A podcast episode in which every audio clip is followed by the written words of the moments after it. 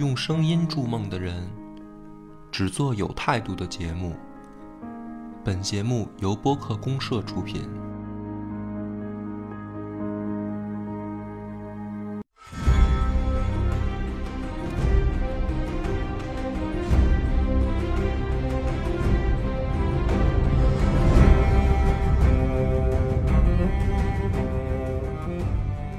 众朋友们，大家好，这里是播客公社，我是艾文，我是恶霸波。咱们今天播客公社啊，咱们来聊聊近十年可能是比较重要的一部美剧啊，就这个《权力的游戏》。没错，嗯，我众所周知啊，这部是由乔治·马丁先生呃所撰写的小说《冰与火之歌》改编的。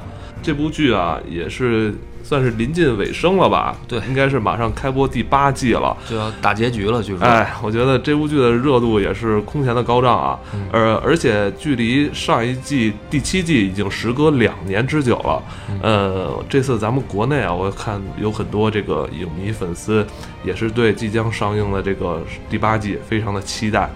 呃，我们知道梁波啊，一直是努力耕耘在这个 历史文化节目上啊，不用多说啊，他像他这样的历史迷，一定是非常喜欢这部，呃，可以说是现代的西方的，呃，应该是算是奇幻的这么一个。它实际上小说，它的这个时间还是设定在一个就类比到现实生活中的一个中世纪，中世纪差不多是这么一个时间段。嗯。所以你说的没错，就是我看剧的时候，一开始就是被它的这种设定，嗯，给吸引住了，就是感觉就像看一个好像历史题材的这个故事一样，对对，有点像，嗯，西方的《三国演义 》是吧？对，呃，几大国的纷争。对我主要是跟艾文说，我想做一个神预测。就是最后这个大结局，我会有一个在这期节目的后半部分，会对它有一个预测。然后呢，这个预测准不准，也有可能一上映以后，然后被疯狂打脸，就是预测的不准。我觉得现在这个即将上的第八季，随着它的第八季预告片的发布之后啊，嗯。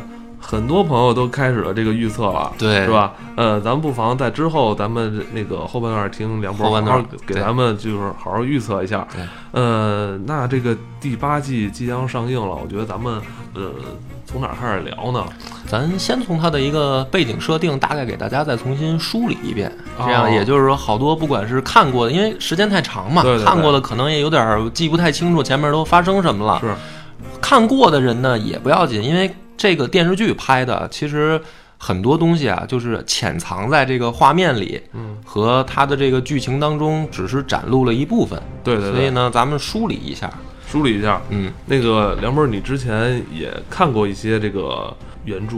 对，看过他的这个书，比如说你在看原著的时候，跟在看剧的时候，你觉得还是有很多不同的，对吧？对，其实区别还挺大的，因为咱们都知道的，就是马丁写这个《冰与火之歌》呢，是开创了一种新的写法吧，嗯嗯，或者说他比较独特的一种写法，就是 P O V 的这个视角，嗯，也就是说，呃，简单来说吧，它每一章是以其中某一个人为主视角，嗯，然后以他为。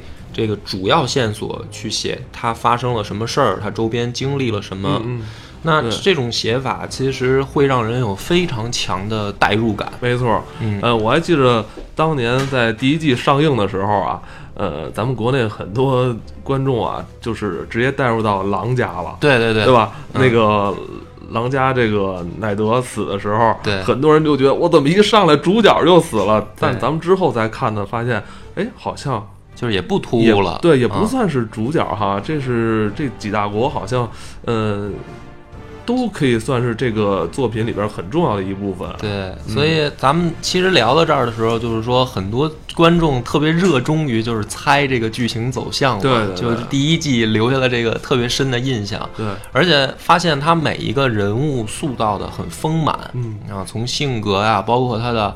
行为动机跟他的这个结果，你都会觉得说这是有理有据的，没错，不是为了说生编乱造的这么一个过程。那咱们讲到这儿的时候，其实就从狼族或者说狼家狼家。啊这个开始说吧，因为他第一季的时候，相当于是以狼家为一个主视角，就是咱们说电视剧啊，对，嗯，然后他们家的这个爸爸和几个孩子碰到了一件大事儿。这个大事儿呢，主线来说就是说，国王跑到他们的领地，然后说这个我要需要人帮助，然后一大胖子带着媳妇儿跟孩子，陆家。啊，然后来了以后呢，这个剧情的最大冲突就好像就发生了，就是说。呃，这个狮子家族，狮子家啊，这兰尼斯特，兰尼斯特，从姐姐到俩弟弟都不是什么正经人，对对对，一上来就咱们感觉，哎，这个好像挺混的啊，这家子，对，然后所以呢，好像奈德就是就是狼的这个家长，就好像要帮着他的这兄弟去搞这种权力斗争的事儿嘛，对，阴谋诡计也好，或者说这种政治上的小小手段，所以呢，这种就形成了一个特别鲜明的一个对比，就是一个人是特别。正直，然后特别刚正不阿的那种形象。另一边呢，就是一帮的，就是用咱们古古代的话说，就是小人，是吧？奸佞那种人，感觉好像是不是以后长大了，就是写他们这家里几个孩子复仇的事儿，是吧？是。后来还发现还真不是哈，还真不是，因为他这个题目就是电视剧叫《权力的游戏》嘛，就容易把人的视角引到这方面去。因为一看题目你就想，那就看权力斗争嘛，看这个互相之间勾心斗角嘛。嗯。但是实际上呢，它第一季点出来了一个真正的大的一个主线，嗯，就是异鬼，哎，就是北境他们面临着一个最大的危机是说，就是说白了就是不死族，对，看着那帮说这个鬼一样的人，他们在长城之外，然后已经出现了。对，我记得小说的开篇也是这段描写，是吧？我记得小说开篇跟那个第一季第一集好像还挺像的，嗯，呃，好像就是这个。他们北境，因为当时是以这个狼家为这个视视角展开的嘛，嗯，北境好像就是说，呃，一直是帮着是抵御北方更北方的这个应该是这个蛮族吧，对，有但是没错，在蛮族以外还有一个是由夜王所带领的这个不死族，对。啊，这异鬼，咱们就叫他不死族比较顺口，就这么聊吧，对，而且我记着好像这个。呃，这个异鬼吧，不死族好像其实是在作品一开头就出现了。嗯，这个大军浩浩荡荡，终于在第八集 终于集结起来了，走的也够慢的啊。是，嗯，咱们这个时候就得聊到它的一个背景设定了，就是说狼族的，咱们这事儿先搁在这儿，就它只是作为这个大的王国里面其中的一个事件和一个家族之，就是众多家族之一。没错，那。其实这个故事，如果按照说咱们看完了前面发生的剧情也好，或者说你看过小说，你就明白，真正这个故事的开端，其实不是在这个七国所在的维斯特洛大陆，嗯，它应该是在东边另一个同样大小的一个大陆，叫厄索斯的这么一个对对没错。地方，这个。整个这个《冰与火之歌》这个作品的这个版图啊，其实非非常庞大的。对，呃，但是它主要事件呢是发生在这个，就咱们可能看到的，在剧中看到更多是发生在维斯特洛。对，但其实这个咱们展开这个星球的地图啊，哎，我这地图，我其实之前有一个更完整的一个地图。这个这个星球这个地图，其实除了维斯特洛大陆之外，还一个是厄索斯，是吧？对，还一片大陆，好像是三片大陆吧？对，它好，它其实可能不止三片啊，就是嗯。现在我们能看到的地图，实际上也不是这个星球的全貌，它只是等于说截出来了这一部分。然后在它截出来的这部分上，我们起码已经能看到三片大陆了。哦，这个厄索斯呢，相当于在中间儿，然后维斯特洛呢，相当于在西边。哦，是西边。然后它东边还有一一块已经露出来的大陆，但是被截了，就是我们只能看到一部分。哦，那。谈到这个背景设定，为什么我说这个故事如果要讲的话，应该是从厄索斯开始讲的？因为实际上在维斯特洛的这些，不管是你看到的现在还有的家族也好，还是说来的人，他们其实都是外来户。就他们不是说这个地方土生土长的原住民哦，维斯洛的现在这些这么繁荣是吧？这人口这么多是吧？对，发展的这么先进，其实他们还不是原住民。对，哦，所以这个真正矛盾，咱们就说是那个异鬼嘛，这咱们就得讲说他是怎么出现的。所以说故事的开头应该是从厄索斯开始讲。这个厄索斯呢，有一个曾经很辉煌的时期。然后它的这个人口发展速度很高啊，所以呢，它就出现了一个叫，呃，就是相当于咱们呃，如果现实生活中就是罗马跟希腊的一个结合体，这么一个王朝，叫瓦雷利亚就是你看他们里面，马雷利亚钢，对，这是很厉害的一个金属哈，就是传了很多黑科技，流传到现在。就那个王朝是一个特别牛逼的啊，然后等于横扫当时厄索斯大陆的这么一个王朝，就相当于咱们就是现实生活中的就是罗马帝国那样。罗马帝国，嗯，疆域非常的广广阔，没错。而这个王朝，它的建立者就是所谓的龙族，就是龙妈他们这一支人，在之前在诺索斯，哎，塔格利安他们家族，他们家族为什么厉害？其实剧中大家也能明白，就是他们能御龙嘛，御龙不怕火烧，还说白了都是龙骑士。对而且他那个龙当时不是说只有那么几几头，嗯，但是基本上他们家族的人都每个人都有都有一头。哦，这么看来，可能这个故事之前的那个历史。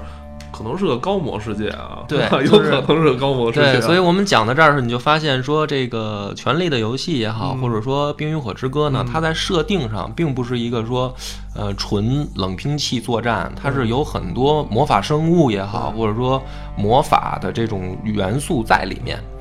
嗯，我记着我在看剧里边的时候，有一个角色是这个红袍巫女，我忘她叫什么了。嗯，呃，她好像说过，之前这个世界是。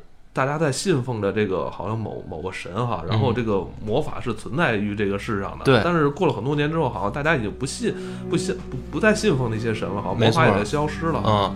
所以咱们就是说，再分一下，你刚才有提到这个红女巫，嗯，她是在厄索斯在东边的大陆来的人，她还不是厄索斯的。她那个地方，我要是没记错的话，就是应该叫雅夏。就是它是另一个地区的，然后说亚夏这个地区呢，就有各种的乱七八糟的魔法师，有什么巫术啊，什么就是比比厄索斯和维斯特洛还玩的花儿，各种其他的什么，而且都是黑魔法也有啊什么的，就是那个红女巫是从那边来的。然后，那么真正说维斯特洛大陆，在原来的原住民只有两种，嗯，就是我们目前能从小说也好，或者说电视剧里面能。得到的只言片语，一种呢，就是相当于叫用我们的话说，就相当于叫精灵似的这么一种生物，森林之子，森林之子，就是用咱们普通的话说，就是能接受，就是他们就是精灵，精灵，精灵，对吧？我我当时也是这么代入的。然后另一种人呢，就是巨人，巨人电视剧里也有，就是长得巨大那个，然后攻攻城门时候冲进去。对，我记得好像在上一季吧，好像是那个。呃，不死族在攻这个黑城堡的时候，好像好像就出现了。巨大的这个身影哈。对，然后实际上维斯特洛真正的原住民是这两种森林跟巨人啊，他们都不是人类，而人类呢，第一次就是是从厄索斯大陆走过去的，当时的厄索斯跟维斯特洛两个是有陆地连接的。哦，还不是说被海隔开？哎呦，那这时间可真是挺久了，巨巨长时间。我们知道这个大陆这个板块说能断裂，说能有海，这这个可能不是说这短时间能形成。这还挺逗的，就是说他当时连接的时候，这个走过去这波人。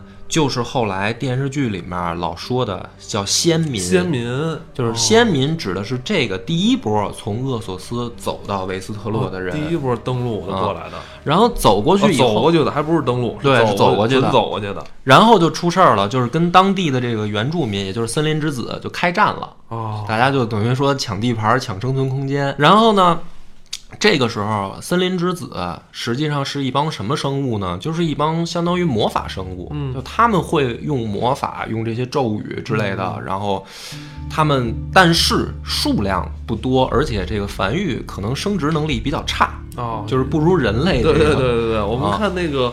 呃，《指环王》里边也说过哈，这个精灵族好像繁繁殖能力好像差一点，对对对，但是寿命很，但是寿命很长，所以就相当于说死死一个少一个那种的。可是人类呢，就是正好相反，对，就是单体啊，都魔法什么的也都比较差，但是呢人多，对我而且我们成长十几年就能成长出一波人，对对，就跟他打这个消耗战。所以这个消耗战一打呢，实际上就是精灵之子还挺吃亏的，就是叫森林之子啊，然后。最后呢，森林之子就是搞了两个特别大的动作，嗯，一个呢，他想放水把维斯特洛大陆淹了淹掉啊，就是咱谁都别活啊，就不让你们过了。这个战术好像中外好像 都有啊，但是他这个呢，在那个设定里面就变成什么呢？就是后来咱们看到的那个所谓的河间地啊，什么泥沼那些，对对对，就是那次大水淹的结果。啊，以前可能没有那些河流，对对对，就是没有那些那么大的片的沼泽嘛，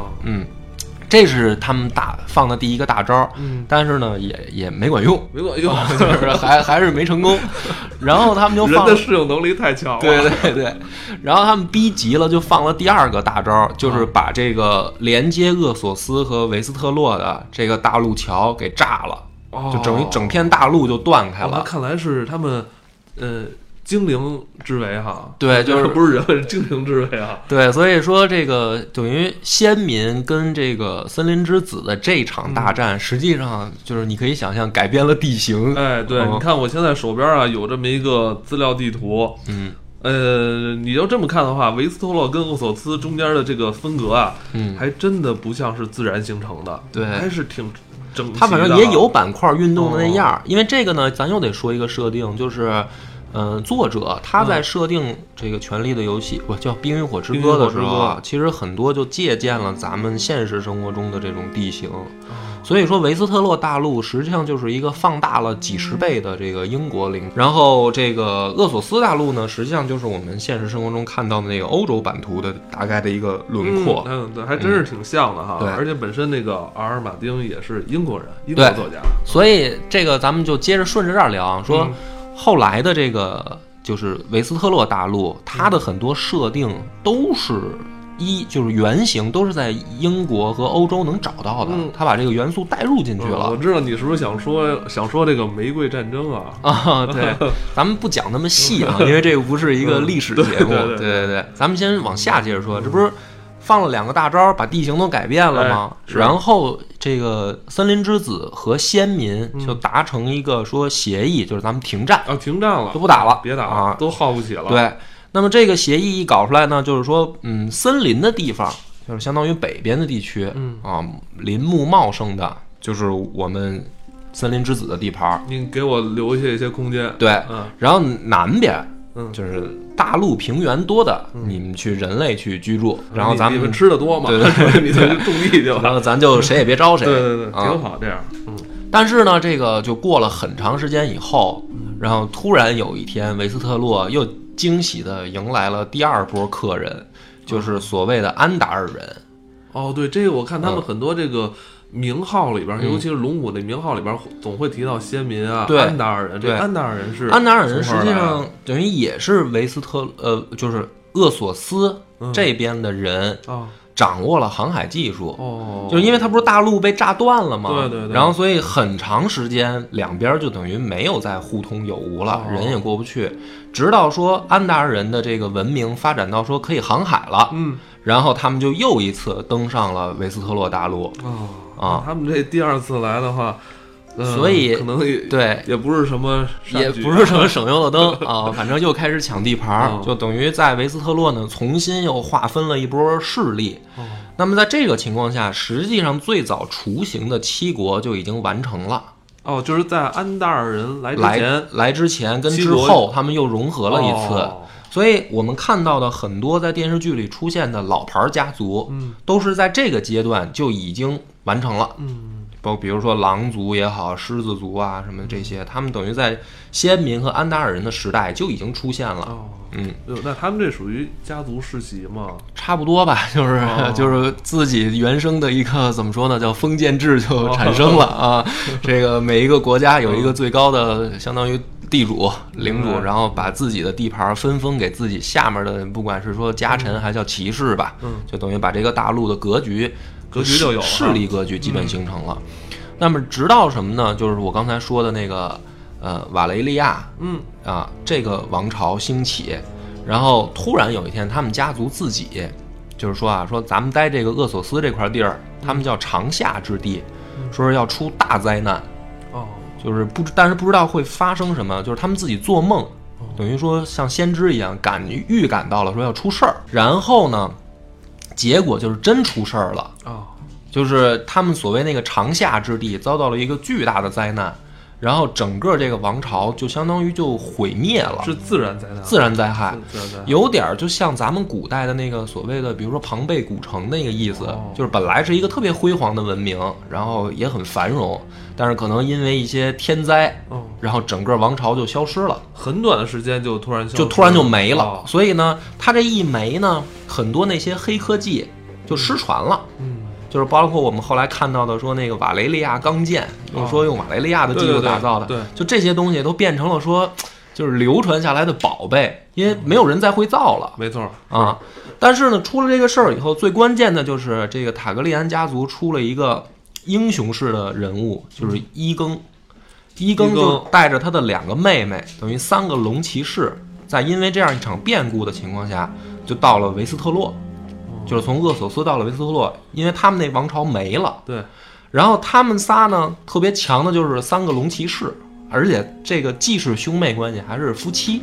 对对，他们这个本来就有乱伦的这这个有近亲 对结呃怎么近亲那个呃联联姻的这传统啊，说不好听点儿就是乱伦嘛。对对，就他们来了以后，到了维斯特洛以后，就开始征服，征服这片大陆，靠这个靠武力。对靠，龙，然后呢，这个格局就重新又被划分了，嗯就是这个龙族或者说叫塔格利安重新掌握了维斯特洛大陆的一个最高权力。嗯然后，因为大家都打不过他，你骑着龙在天上喷火，对对没法跟你干这。个核武啊，这是对，就就等于就重新把这个维斯特洛大陆重新划分了一重新划然后嗯他才是最最牛逼、最强的。嗯那么咱们讲到这儿呢，就是说这个背景设定就讲清楚了。就是虽然电视剧的开始是从狼族，就史塔克家族开始讲对，但实际上之前发生的这些事儿，就是电视剧是没有那么清晰的告诉大家，是我们慢慢慢慢通过他们的什么人物关系啊，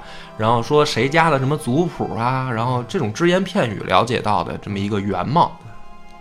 那么这个在《冰与火之歌》里面，就是也跟咱们现实一样，它就叫 B.C。B.C. 就是就是说 before conquer，哦就叫征服前，就是以这三兄妹来征服维斯特洛大陆作为一个纪年。哦，做做一个是不是呃纪年的元年那个？元年，哦就像我们现在说公元前、公元后一样哦，他们就是征服前、征服后。明白，所以呢，真正说维斯特洛这个大陆的故事，是从这个就是征服后开始去讲，嗯讲到底出了什么事儿，然后有什么历史上发生了，这几大家族的族谱又怎么样，是这么着一条线。嗯。而我们刚才说到的，说这个史塔克家族，他们就相当于在七国里面最北边的那个国家，北境，北境，嗯。哎，这也是大家可能最喜欢，或者说在电视剧里面第一个带入的一个家族。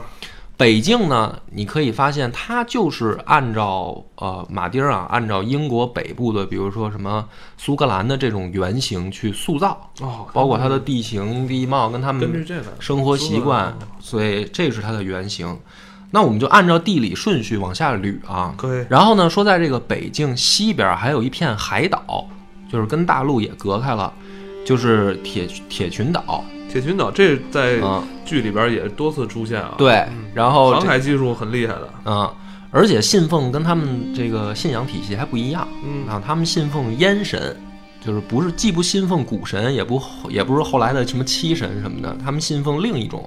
嗯，这个铁群岛呢，就是包括我们也可以从电视剧里看到史塔克家族收养的那孩子，啊，那个个席恩，席恩，嗯。他就是铁群岛的这个等于传人。对，应该是那个大公子哈，嗯，哎，然后但是比较惨，比较惨。嗯，他这个铁群岛的原型呢，就是相当于维京海盗，哦就是按照这个设定去去设定的啊，去老是坐船出去抢对对对劫什么的。挺彪悍的，对，嗯，然后呢，再往南捋，就是古地。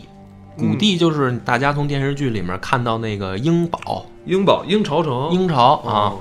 这片相当于既是一个山林，又是一个就是地势比较险要的地方、啊。那么这片地方呢，在设定上来说，它其实比较杂，它你没有办法说它具体是哪一个国家或者哪一个民族啊，是一就是比较杂。但是在这个小说和电视剧里面，你可以发现这片地方经常保持的是中立，就是他既不去出去说主动去侵略，嗯。别人也很难打进去。对对对，没错。我们看到之前一季季有一集吧，好像是在处死一个哪个人物的时候，是直接他们那个城堡，只要下边那个那个地板一打开，直接下边是万丈深渊，对，印象比较深刻。而且这里面后来电视剧里也出了一个这个人，就是小指头，那开妓院那老板，他就来自于这片地方有一个叫五指半岛的地方。哦，他就哦，他是这边的人，这个国家的人，对，哦。然后讲清楚了这个谷地，再往下就叫河间地。嗯，河间地呢，就是发生印象最深的，大家应该能知道，就是那个血色婚礼的那个地儿，就是整个狼族大哥跟妈妈去被被人宰掉的那个地方。是在个孪孪生城，还是说那叫什么城来着？叫什么什么什么激流堡啊？什么的，就那那奔流城什么的，还是什么？这个名字我我也记不太清楚了啊。那么这个地方它的特色相当于欧洲的德国，哦，就是对德国从不管从地形啊、地貌啊，还是说包括它这儿的势力，其实只是有几个大大的家族去去控制，而不是说有唯一的一个什么这个镇守或者领主。嗯，它是这样一种概念。再往下，就是咱们还是从先说西边啊，西边就是嗯狮子家族了。哎。就是他这个叫西西境凯岩城的那一波啊，那领主就是金金头发的兰尼斯特家族。嗯，嗯这个地方航海技术也特发达，因为它也靠海。对。然后呢，还特会做生意，对，而且他们有一个兰尼斯特港嘛，对，是吧？嗯，而且物产呢，就是说，据说是产这个金矿啊，什么这种这种东西，这是他们发家的嘛？对对对，所以你看，靠自然资源嘛，发现兰尼斯特家族的人都特有钱，对对对，尤其是小恶魔出去，他们有一句他们的那个应该是这个家族 slogan 吧，啊，有有债必还，有债必还，对对对，所以这个是他们家的一个特色，而且他们家这块本身好像据说是地理位置也特别好。又有港口，然后这个呃，怎么说这个这个气候条件也特别适宜生存。他们家的原型其实就很像英国本身，你包括从他们家的家徽、狮子什么的，这些都可以带入进去看。对，我们看那个足球比赛，说英格兰队 三狮军团嘛，对对对，狮子。然后再往下呢，咱们还是按照西边捋，就是河湾地。嗯，河湾地呢，就是所谓的玫瑰家族，是高庭那帮人啊。这个地方，他们的这个原型就是法国，就是特别浪漫。对，你说这还真是啊，特别美。然后 这片地方也很富裕，而且维斯特洛大陆真正说最繁荣、最发达的有一个地儿叫旧镇，就在这个等于河湾地。哦，对对。啊，它并不是说政治中心，它是说这个相当于我们维斯特洛最大的一个这个。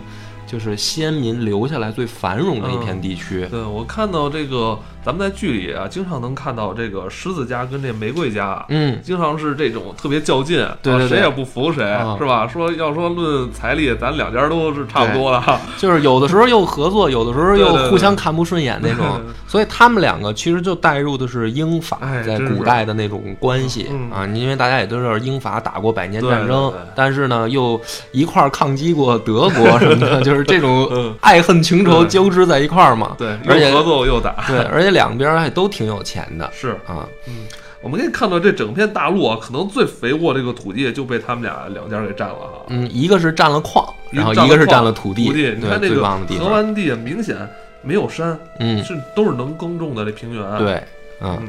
然后呢，跟它平行东边过去，就是叫风暴地。这个风暴地呢，就相当于这个威尔士的，它就是它的原型。啊，就是说这块地方是国王就是家族直属的一个领地，也就是说肯定是传给这个王系的。子孙哦啊，也就是后来你看到的那个什么兰里啊，那个搞同性恋那一波啊，他们待的那个地儿，他跟国王不是兄弟嘛？对对对啊，因为国王呢是住在君临城，哦，他不是一一个大的地方，他相当于就是首都，就是国王住那儿。但是国王真正直属这个家族的这个封地是在风暴地哦，嗯，然后风暴地再往东就是龙石岛。就是我们看到的那个，知道，嗯，就是对两自己家兄弟对着打啊。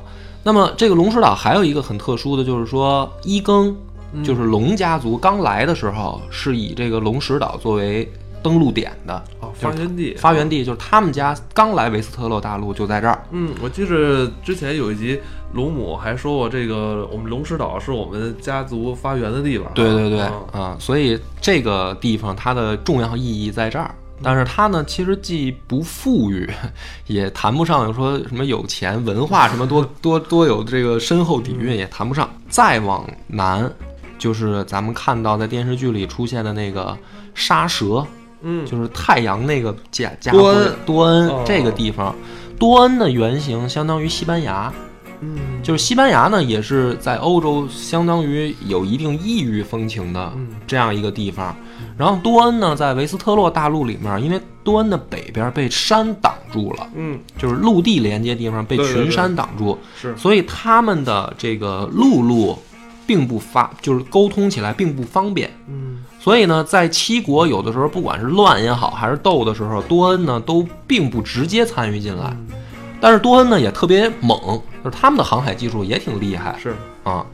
可是我记着电视剧选角吧，特别有意思。咱们记得这个多恩的那个王子，嗯是吧？被被谁捏死那个对爆头那个是吧？你看他啊选角，他选的那种，哎，明显看着像一个地中海里边的人啊，留着小胡子，然后嗯呃身材也不是特别高大魁梧，是那种相对纤细啊，对那种。没错还，真的挺像咱们这个现实中的，像梁博说的这个这个西班牙、葡萄牙这边人，他等于就是把这个设定啊，就是糅合了英国跟欧洲所有的元素都融合到维斯特洛大陆上来，然后呢，弄了这么七国的一个形象。但是呢，咱们的故事就讲到说，真正七国在龙家族统治的，也就是伊更的后代统治的时候，又发生了一次重大危机。嗯。这次重大危机就是北边出现了所谓的不死族，就是这个不死族或者说异鬼，不是在咱们看到的电视剧的这个时代第一次发生，嗯，它之前就出现过。对，过之。前是剧里边也提过，就是之前的那次嗯。那场战争，其实已经被很多人遗忘了。对，就是好多人都，尤其是电视剧第一季的时候，就是很很多人不都表示说什么异鬼，这不就是童话故事骗人的吗？骗小孩儿的，谁信有啊？甚至很多人在看第一季的时候，都相信这可能是一个没有魔法、没有什么这些龙的世界啊。对对对，嗯。大家对这个异鬼其实都是束手无策的，而且那个时候没有所谓的长城哦，那时候黑城堡什么都还都都没有没修建呢啊，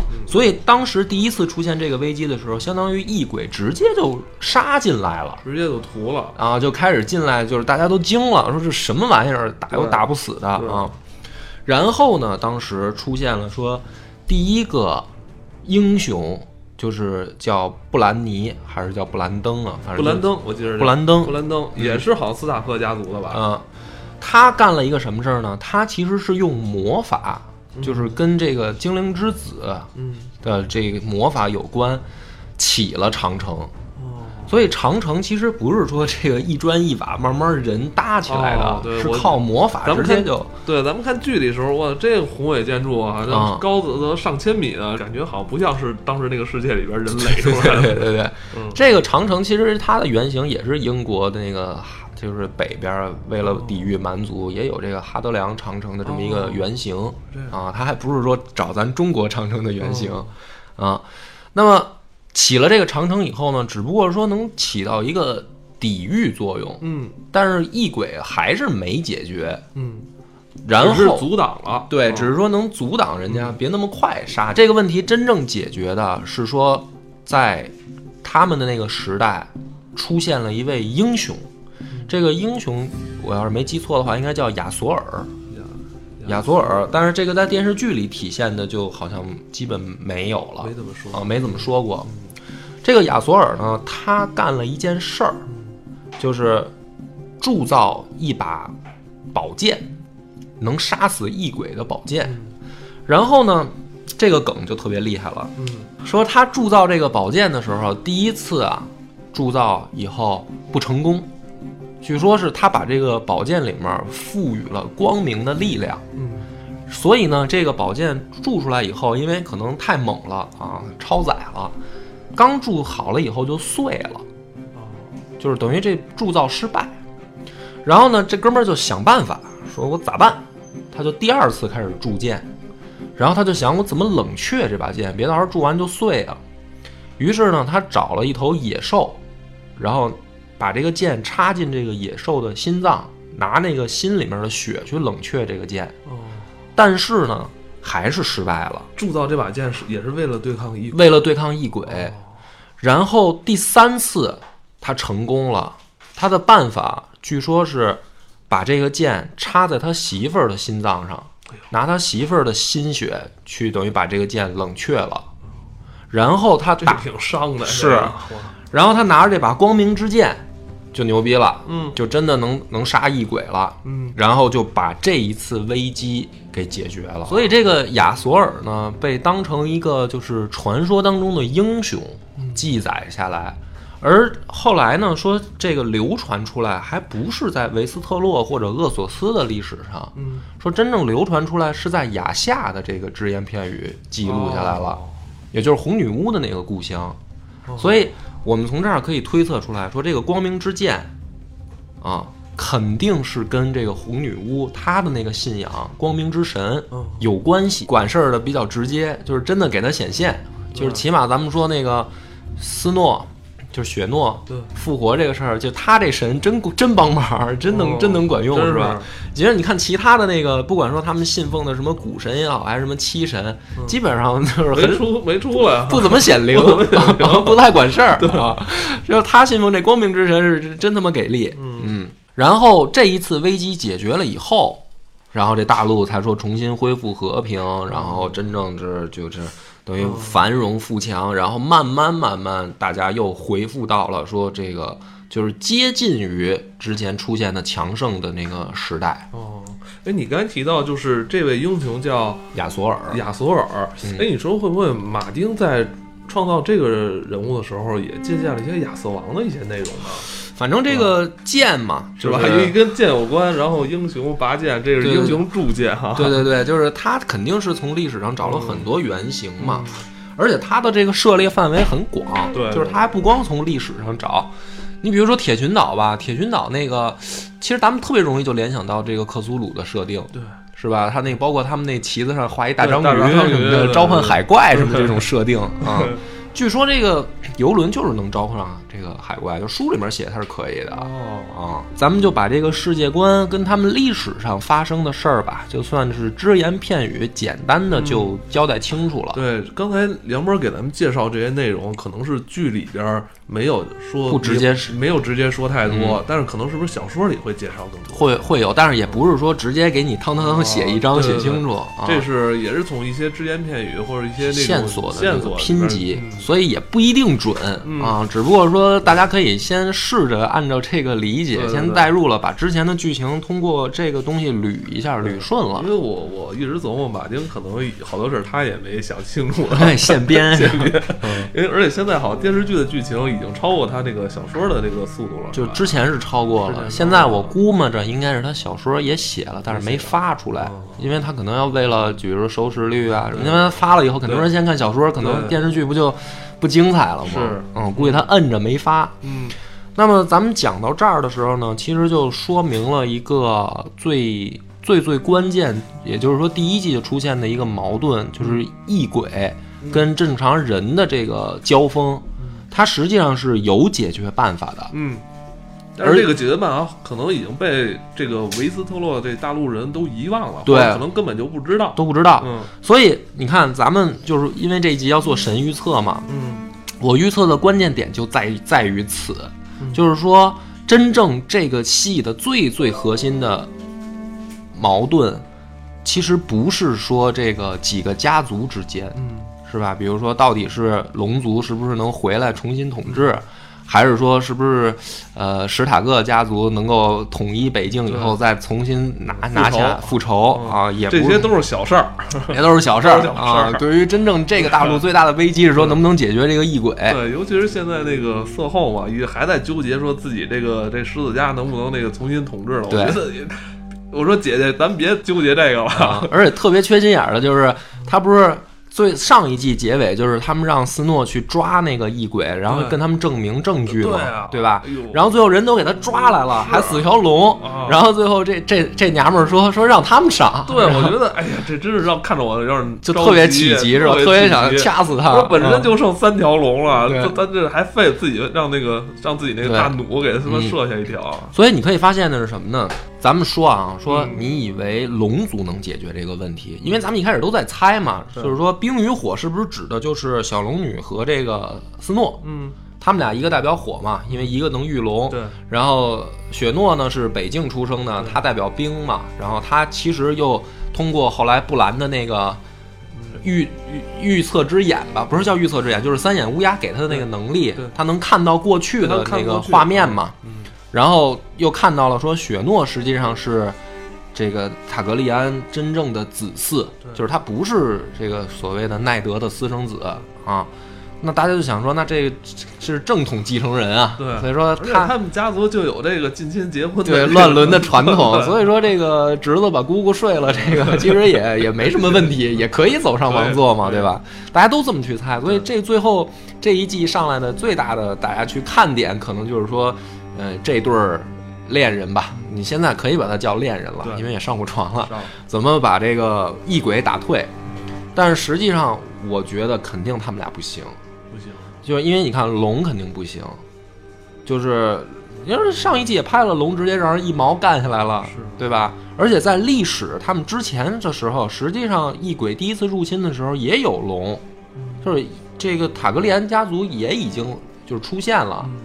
但并不解决问题，没有解决根本问题哈。对，嗯，然后呢，大家就说是不是那个什么龙晶，就是龙石岛上存的那一大堆东西，那个能？龙晶是那个龙的眼泪吗？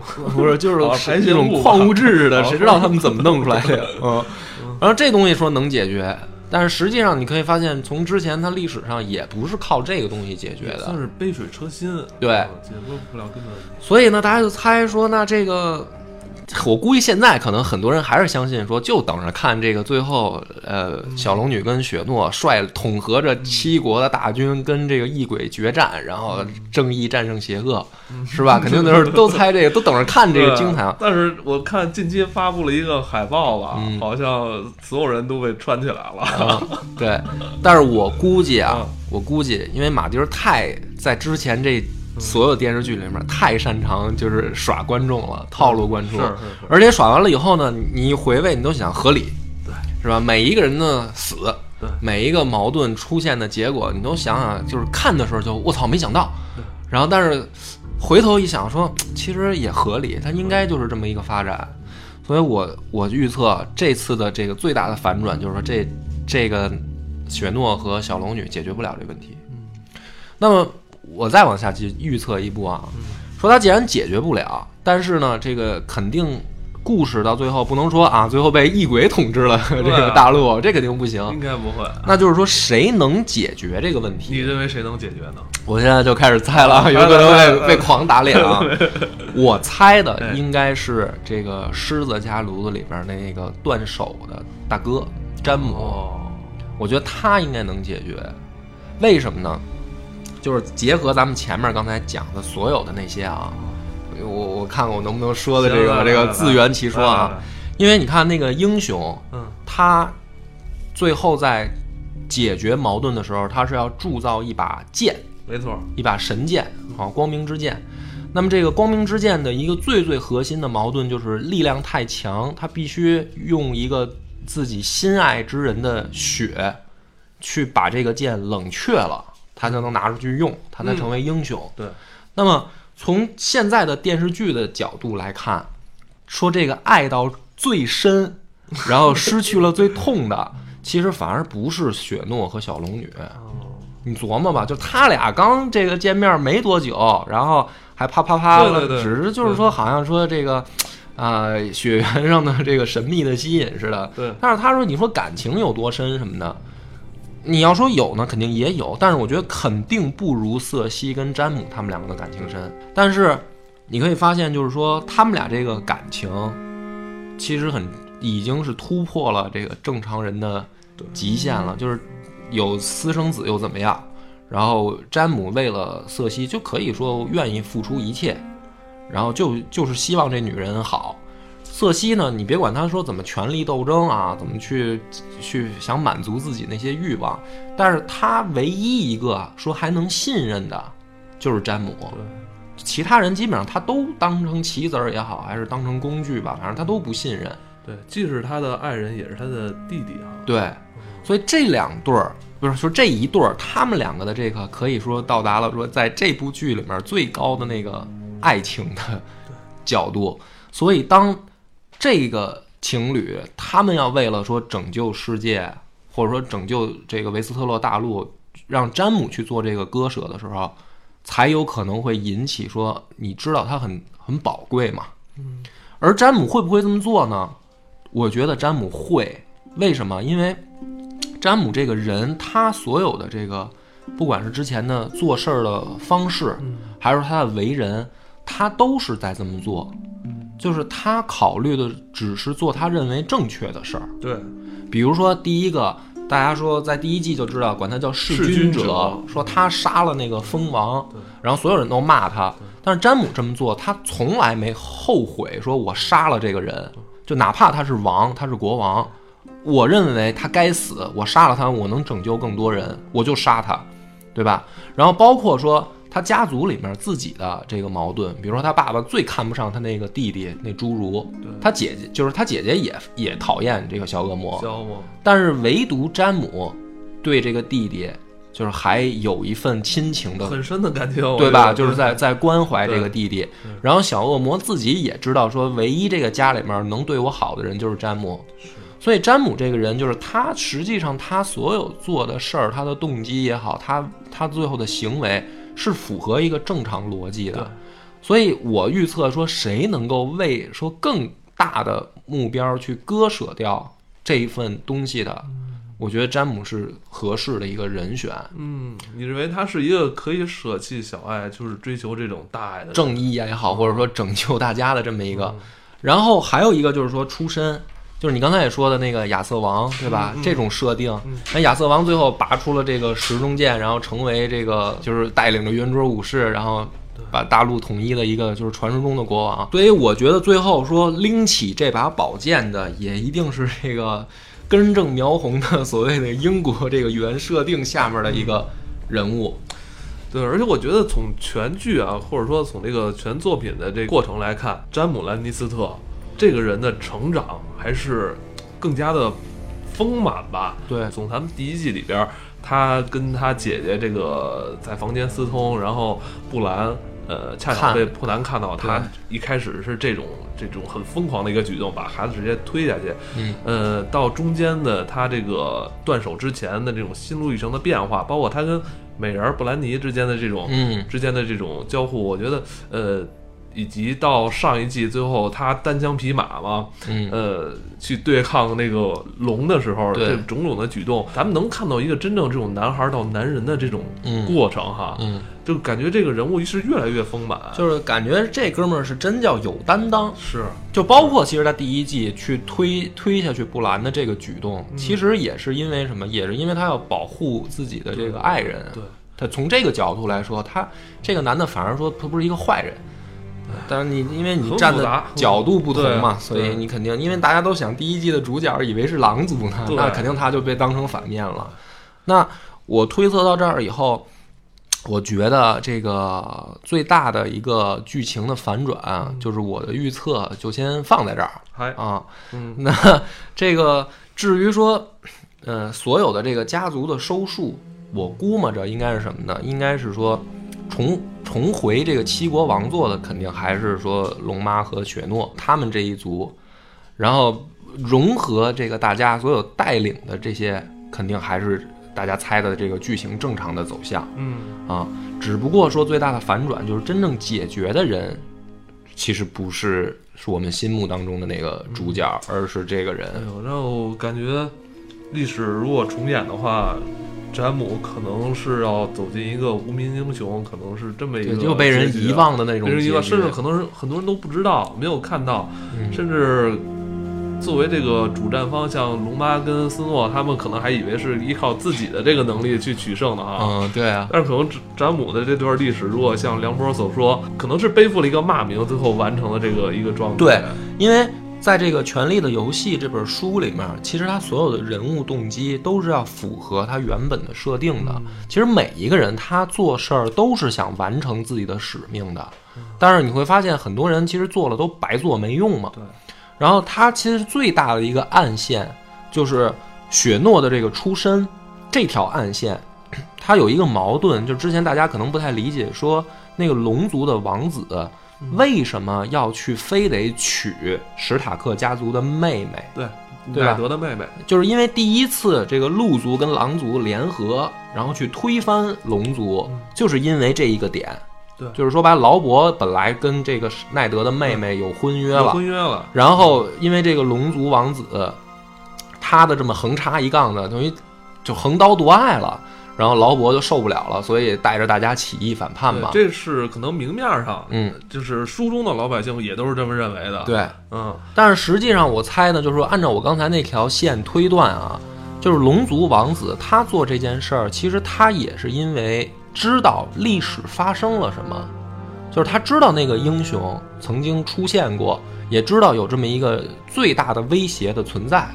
然后据他们自己这个只言片语记载说，这个下一个拯救世界的英雄会出生在一个就是，呃，盐与火伴生的这个地方。所以这个龙族王子他可能从这个传说跟预言当中，他认为自己就是那个英雄。所以他要他想去扭转这个历史，但问题是什么呢？问题是，他可能觉得，哎，也许不是自己，他就认为是我儿子，所以他想再生 生一个这个孩子，说成为这个扭转历史的人。但是其实，这个龙族王子是不被不被别人理解的，大家都会觉得他就是一混蛋，对，就是说白了，你乱搞。然后惹怒了你，你的这个等于下面的臣臣民嘛也好，或者说你最效忠你们的家族，你都你都这么对人家，所以雪诺的出身，他实际上反映了一个这个问题。但正是因为如此，就是龙族的这个王子，他没解决，他儿子实际上也解决不了，他就不是注定的那个英雄。他误认，他误以他误以为自己误以为自己是天选之人哈。对。就像现在剧情给我们展现的，大家都认为说雪诺是，就我们其实被马丁套路了，我们就进入了龙族王子的那种心理状态，就觉得这肯定是啊。你想啊，又是这个根正苗红、血统纯正，嗯，然后又有这个光明之神显灵还帮他复活，说这不就是这个已经主角光环加深了吗？他要不是谁是啊？那最后你被套路，肯定就被套路在这儿，就是他肯定他也不是，是啊。所以这个也有可能最后一季播出来，我被疯狂打脸 啊！这个艾文不用背锅，这个是我一家之言。我觉得你现在这还挺有说服力的。接下来的剧情还是乐观的，就是维斯特洛这片大陆土地的人民还是最终可以战胜异鬼的。我觉得是因为咱们也知道说，这个马丁吸取了很多历史当中的，不管是元素也好，还是事件也好，去写这部小说。那我读历史，因为比较就是怎么说喜好吧，反正我看到的说历史读多了，往往会给人一种螺旋前进的这种感觉和史观。就是说，你比如说咱中国的历史也是，其实你说之前那个两三千年，就是不断的重复，说改朝换代，然后天下大乱，然后出一个英雄也好，西方叫英雄，我们就叫这个天子。是吧？然后统一了这个整个大陆，然后建立了一个王朝，然后繁荣发展，然后到土地兼并特别严重、贫富格局特大的时候，这天下又大乱了，然后又打仗，然后又出来下一个朝代，就就是历史的螺旋式前进。所以我想，虽然这个东西方文化不一样，但是马丁儿这个人，他既然这么喜欢历史，他肯定也有这种潜意识的这种史观在。所以他写这部作品的时候，我觉得一定会是照这种思路被影响的去写的。啊，看看吧，可能这个答案就会在接下来的对很近的日子里就会揭晓了。是。但前两天我看到网上有一帖子，也是很多影迷热议的，就是说这个布兰，嗯布兰的身份，嗯，说挺有意思。说这个布兰，因为他不是现在已经是三眼乌鸦了嘛，对，是吧？好像在这个世界里边也算是有点这种巫师先知的这种角色哈，没错。好像他在跟夜王一直在重复着一个死循环啊，因为他其实剧里面现在也给出了这个线索，就是说异鬼和夜王不就是精灵之子他们这这一波人用魔法造出来的吗？他们造出来的原因也是因为当当时对抗不了人类了，所以搞出来了这么一个东西。但是我去想这个事儿，我觉得第一个用咱们之前我刚才讲过的所有他们历史上发生的事儿啊，精灵之子这个魔法是经常性失控，嗯，就是他没那么牛逼到说他自己能控制得住。包括比如说像水淹大陆，然后炸断大陆桥这种事儿，他们自己最后做完了，他们自己也收不了尾，控制不住，就是异鬼也是这么一个结果。所以说精灵之子就算是布兰啊。他受到了这个就是三眼乌鸦，其实这就是那所谓的精灵之子那些魔法的延续。嗯，精灵之子自己都解决不了，就布兰他也解决不了，他跟夜王的关系也就只是停留在说这种，你我看到你要来了啊，就是我就是我只能知道你要出要来，我们这儿要出事儿，嗯，但是他解决不了。咱们看到的这个故事之前的，其实还有很多故事还没有提及到，而且对，从他这个设定丰富。厉害之处就在于，你可以从横向的去去去填补，嗯，比如说这个厄索斯还发生过什么故事，是吧？因为那个就是强大的王朝毁灭了以后，他不是还留下很多城邦嘛？就是龙妈去征服厄索斯的时候，布拉佛斯，布拉佛斯，然后什么凯渊凯什么这些地儿，不都是各有各的，包括什么各有各风情，各有各的这个文化嘛？包括那个说铁银行。就那不就是布拉佛斯的吗？然后他们还信奉千面之神，什么这个其实就是七神里边的默克，啊，就是这个这些都可以再去编出来一个故事，说又发生过什么。然后而且包括说在这个已知的地图之外，比如说这个雅呃雅夏，就是红女巫那个她的故乡有有没有什么故事？然后包括这未知的大陆是不是还可以被探索？就这些设定都可以再去延伸嘛，嗯，然后时间线上也可以，比如说先民他们刚刚刚出来的时候发生了什么，是是吧？然后古代历史上，比如说那最强的那个瓦雷利亚王朝到底出了什么事儿，就是这些都是可以延伸。我觉得就是说这一这一季播完，如果说马丁再想写，然后再拍剧的话，其实还有的编，空间特别大。对我感觉咱们现在所纠结的这些。呃，恩怨情仇啊，在这个庞大的这个历史 车轮面前啊，都好像不足一提啊。看完了以后，好像就是 这个一壶浊酒喜相逢哈，古今多少事都付笑谈中了，就真是很很波澜壮阔的一个部作品。是是，真的也希望那个马丁老师能够保养好身体啊，对，多多写点，多多写点。行，然后咱们就等着剧上映了，然后大家一块儿欣赏。其实，在咱们节目最后啊，就是我还想问那个梁博，你觉得这部书或这个作品里边出现了这么多人物，有没有哪个人物是你非常钟爱的呀？你要说最喜欢的人啊，其实我是，我想想啊，最喜欢我其实挺喜欢那小指头的，哦，就是。嗯，因为他肯定就是反派了，这咱们不用说了。但是他好现在也死了哈，他也死了。对，但是我喜欢他是因为就是说，很多人吧，在这部剧里面，他其实都是有一种说先天家族的优势。对，你就甭管怎么说吧，就是比如说他是史塔克家族的也好，还是兰尼斯特家族，出身优势，出身优势，甚至说那个詹姆那胖兄弟，他都是一领主的后代嘛，对对，对吧？但是呢，这个小指头。他实际上在整个这些人里面，他的出身完全没有优势，就是你你说那个他来自于那个谷地的那五指半岛那个破地方，说白了不是什么特别显赫的家族，可能就是他们那村里边一个能说会道的人，对对，一点点那个拼出来的。而且呢，他出身不好的情况下，他其实就是靠自己的这个手段，当然肯定很多人不喜欢啊，说阴谋诡计、挑拨离间呀什么这个。但是他其实人家挺励志的。你换个角度看，如果对他来说，他能走到这个权力的中心，然后去左右这个走向，对吧？你包括那个，比如说雪诺去打小剥皮的时候，要不是他来帮忙，那雪诺就就打不过了呀，就完了呀。所以他经常能左右这个局势的走向。而且呢，他其实又没有说自己受到很大的伤害。当然，除了最后他死啊，这个这个是必须要的，让他死了。你比如说像跟他对比的那个那个太监，就是那胖太监毒蜘蛛的毒蜘蛛，就是八爪蜘蛛，八爪蜘蛛，八爪蜘蛛，八爪蜘蛛也是这样一个人，就是出身不怎么样。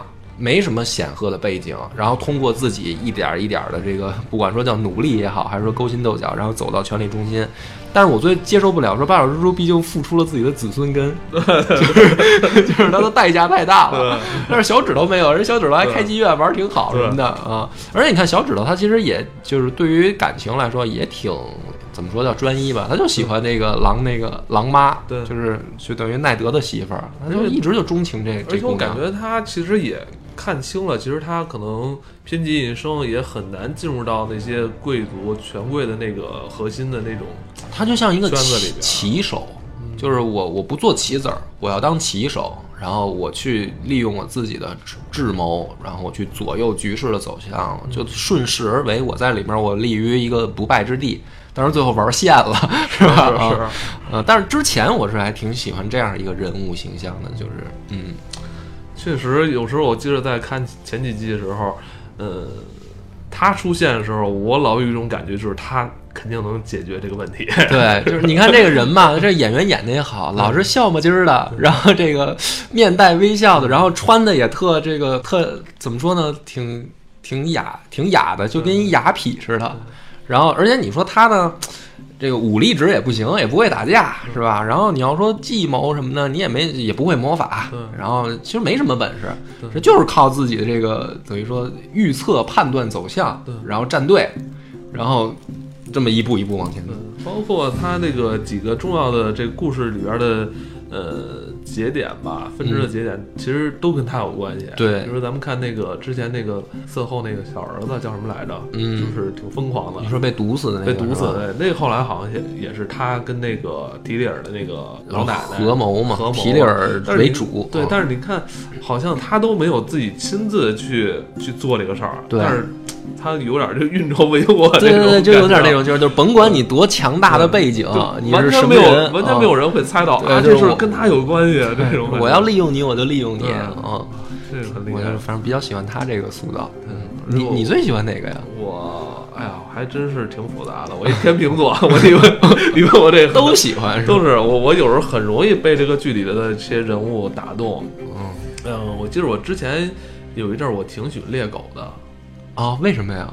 哎，我就觉得这个这个糙汉的内心啊，外表外表坚硬，内心柔软。对，尤其是他跟这个二丫的一些戏，我还挺喜欢的。哦，嗯，很复杂。其实这个戏里边，呃，很多人物其实他都有那种特别光辉或者特别可爱那种那种一面，包括。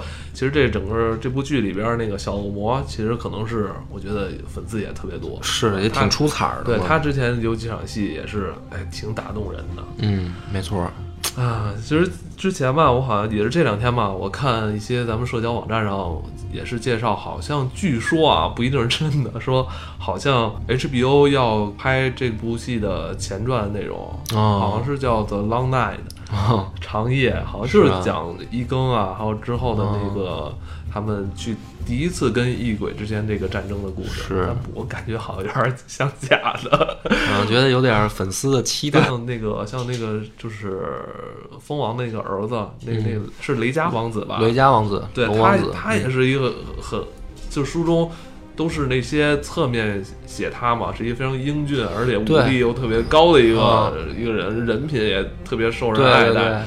那这个人其实身上其实故事也挺多的，是也希望能之后看是不是马丁老师能出一些作品来完善这些之前的这个故事。是，行，期待吧，很期待吧？好吧，那可能。也就不到十天了吧，可能这这剧要开了，呃，也希望这剧咱们这第八季能完结的时候，呃，梁博能跟咱们再再聊聊，出来承认错误来，对不起大家，是我当时胡言乱语，聊聊聊，耽误了大家的时间。好吧，那今天非常开心啊，咱们播客公社也是，哎，咱们是播客公社第一次聊影视吗？咱们俩才第一次，第一次，第一次。在公社里出现。那这期就到这里，拜拜，拜拜。